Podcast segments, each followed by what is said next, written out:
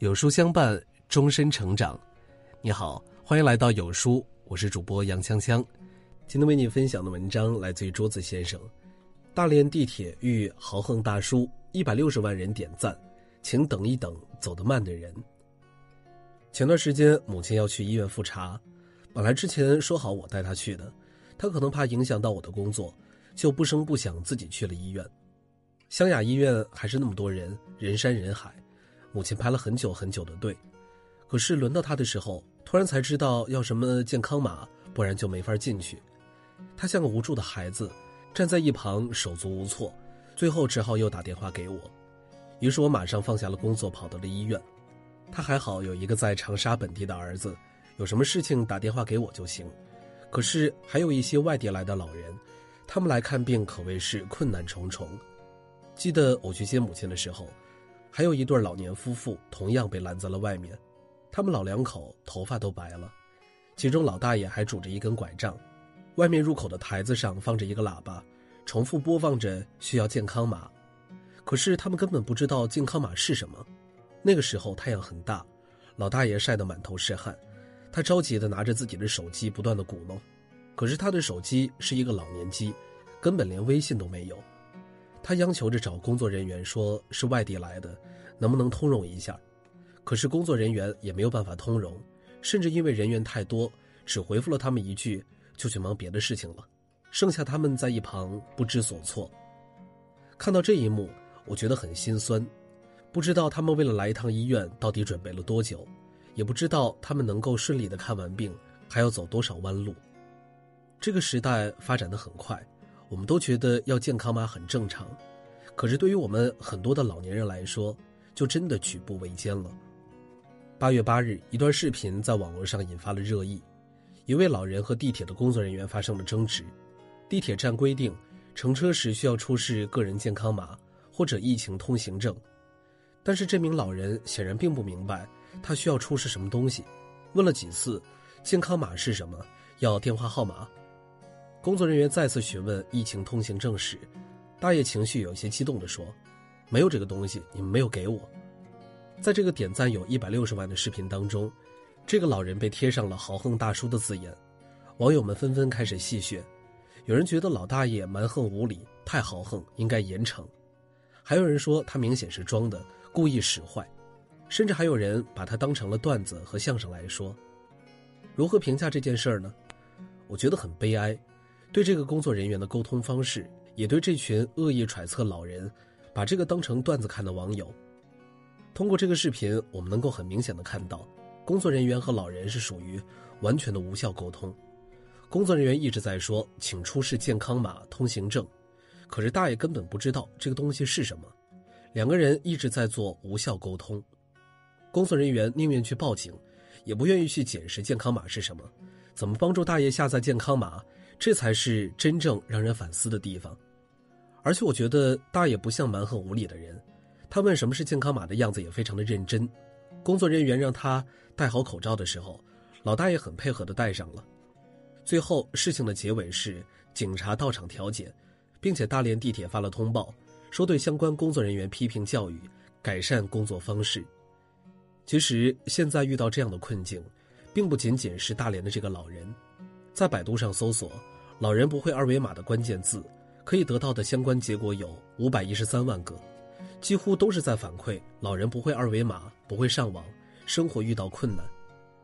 很多老人辛苦一生，在社会的浪潮里站稳脚跟，时代的洪流没有让他们倒下，可当他们面对日新月异的事物，却开始一筹莫展。有一位网友说的很好，当初故宫全面推行网上售票。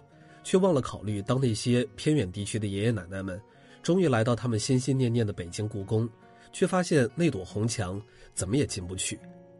信息时代，绝大多数年轻人拿着手机就可以轻松搞定很多事情，但是对老人来说，手机里错综复杂的应用、繁复的指令，都让他们完全不知所云。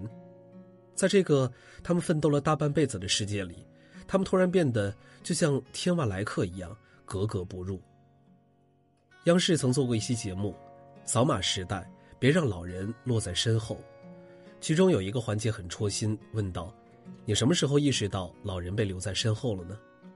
网友 A 回答：“是姥姥姥爷自己去交电话费，跑了十几个营业厅，被告知不收现金的时候。”网友 B 回复说：“不用叫车软件就打不到车，五线城市明明打车起步价就能绕一圈结果老人花了四个小时才到家。”网友 C 回复说：“停电的时候，外公外婆怎么也找不到手机里的手电筒，就摸黑在屋子里吃药。”我们年轻人用手机用得很欢，也很享受这个互联网时代，可是你根本不知道，就是这样的生活成为了他们的困境。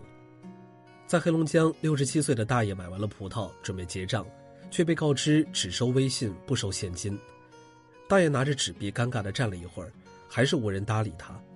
他心酸地拿着葡萄控诉：“我拿的是人民币，不是假币，你让我在那儿站着，羞辱我老头不会用微信。”无独有偶，扬州日报也曾报道过一位老大爷陪妻子到扬州市区某医院看病，想租一辆轮椅让妻子坐着，可谁知道提供现金租借的轮椅已经被借完了，只剩下需要手机扫码才能租借的轮椅。可是大爷不会扫码支付，只能一路背着老伴儿挂号看病，他自己年岁已大，还要背着一个妻子，非常的艰难。工作人员看到这一幕，觉得很心酸。扫码就是为人提供便利，可还有人就因为扫码带来了极大的不便。还记得那个在疫情期间上微博求救的老人吗？七十七岁的刘丽是一名退休教师，女儿因为疫情刚刚去世，自己和妻子还有十三岁的小孙女都已经被感染，儿子还在疫情一线，没办法顾到家里，他急切的想要大家救援。他是小孙女的唯一监护人，最要紧的就是小孙女。于是他颤颤巍巍地重新学习上网，你真的无法想象，这对于从来不知道上网的人来说到底有多难。最后他摸索了半天，终于发出了两个字：“你好。”网络对于老人来说就像是一个异类世界，他迈向这个世界的每一步都变得很艰难，很艰难。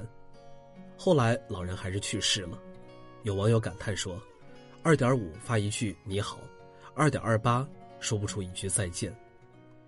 信息化的发展对于年轻人来说是如鱼得水，可是对于老年人来说，却在无形之中竖起了一道无形的屏障，让他们越走越难。他们就像被隔绝在文明之外墙的那头，是他们用毕生心血换来的全新世界；墙的这头是跟不上时代的发展，而被迫留在后面的他们。根据中国互联网中心发布的。中国互联网发展状况统计报告显示，我国网民规模为九点零四亿，互联网普及率达到了百分之六十四点五。这个数据很让人意外。中国有十四亿人口，也就是说还有五亿人是不上网的，而且在农村地区，互联网普及率仅为百分之四十六点二，相当于每一百个人中只有四十六个人接触过互联网。国家统计局也发布过这样一组数据。我国六十岁以上的老年人口有四分之三的人从没接触过网络，没有智能手机，也根本不知道什么是扫码。遇到情况，他们只能茫然无措地站在一旁，这就是他们的现状。这个世界是割裂的，我们年轻人热衷于追求最时尚、最新潮的手机，可是你不知道，有那么庞大的一个群体，他们使用的是老年机，而智能手机对他们来说实在是隔得太远。太远。有人说，不会使用智能机扫码的老年人就不要出来购物了。有人说，老人去医院看病，为什么不要子女陪同着去呢？还有人说，人就应该活到老学到老，跟不上时代的老年人要被淘汰。说这句话的人，我只能说，他们站着说话不腰疼。凭什么老年人就不能出来买东西呢？谁又能保证自己每一次去医院都有子女陪呢？还有说淘汰言论的人。这完全是只肯站在自己的角度思考问题。你见过老年机吗？那个手机的字都非常的大，小的字体他们根本看不清，而且老年人的视力、思维和反应能力都随着他们的年纪加大而变得很困难，和年轻人完全比不得。窦文涛曾说过一句话：“有时候做道德评判的时候，我总觉得有点心虚，你知道吗？因为人和人的处境真的不一样。”深以为然。谁都年轻过，但是谁又不会老呢？我们终有一天也会变老，也会面对新的变化手足无措。面对无比熟悉又陌生的世界，是否也会像他们一样，生出愤怒而又无力的感觉呢？衡量一个社会文明的程度，就看他们对待弱势群体的良心。我们当然需要文明，但我们更需要的是能够照顾到所有的群体，而不是冷冰冰的一刀切。文明应该有温度，在大众觉得所有人都应该学会新的技术时，也要允许一些特殊的存在，允许他们像出生的孩子一样懵懂，允许他们接受新事物的程度比我们想象的要慢。社会的进步是要让所有人都感受到关怀，而不是将一部分人排除在外。我们无法保证自己永远年轻，给老年人和弱势群体更多的关爱和理解。给他们留下更多生存的空间，也是为了我们的将来。智能时代让每个人都能有尊严的活，才是真正的文明，不是吗？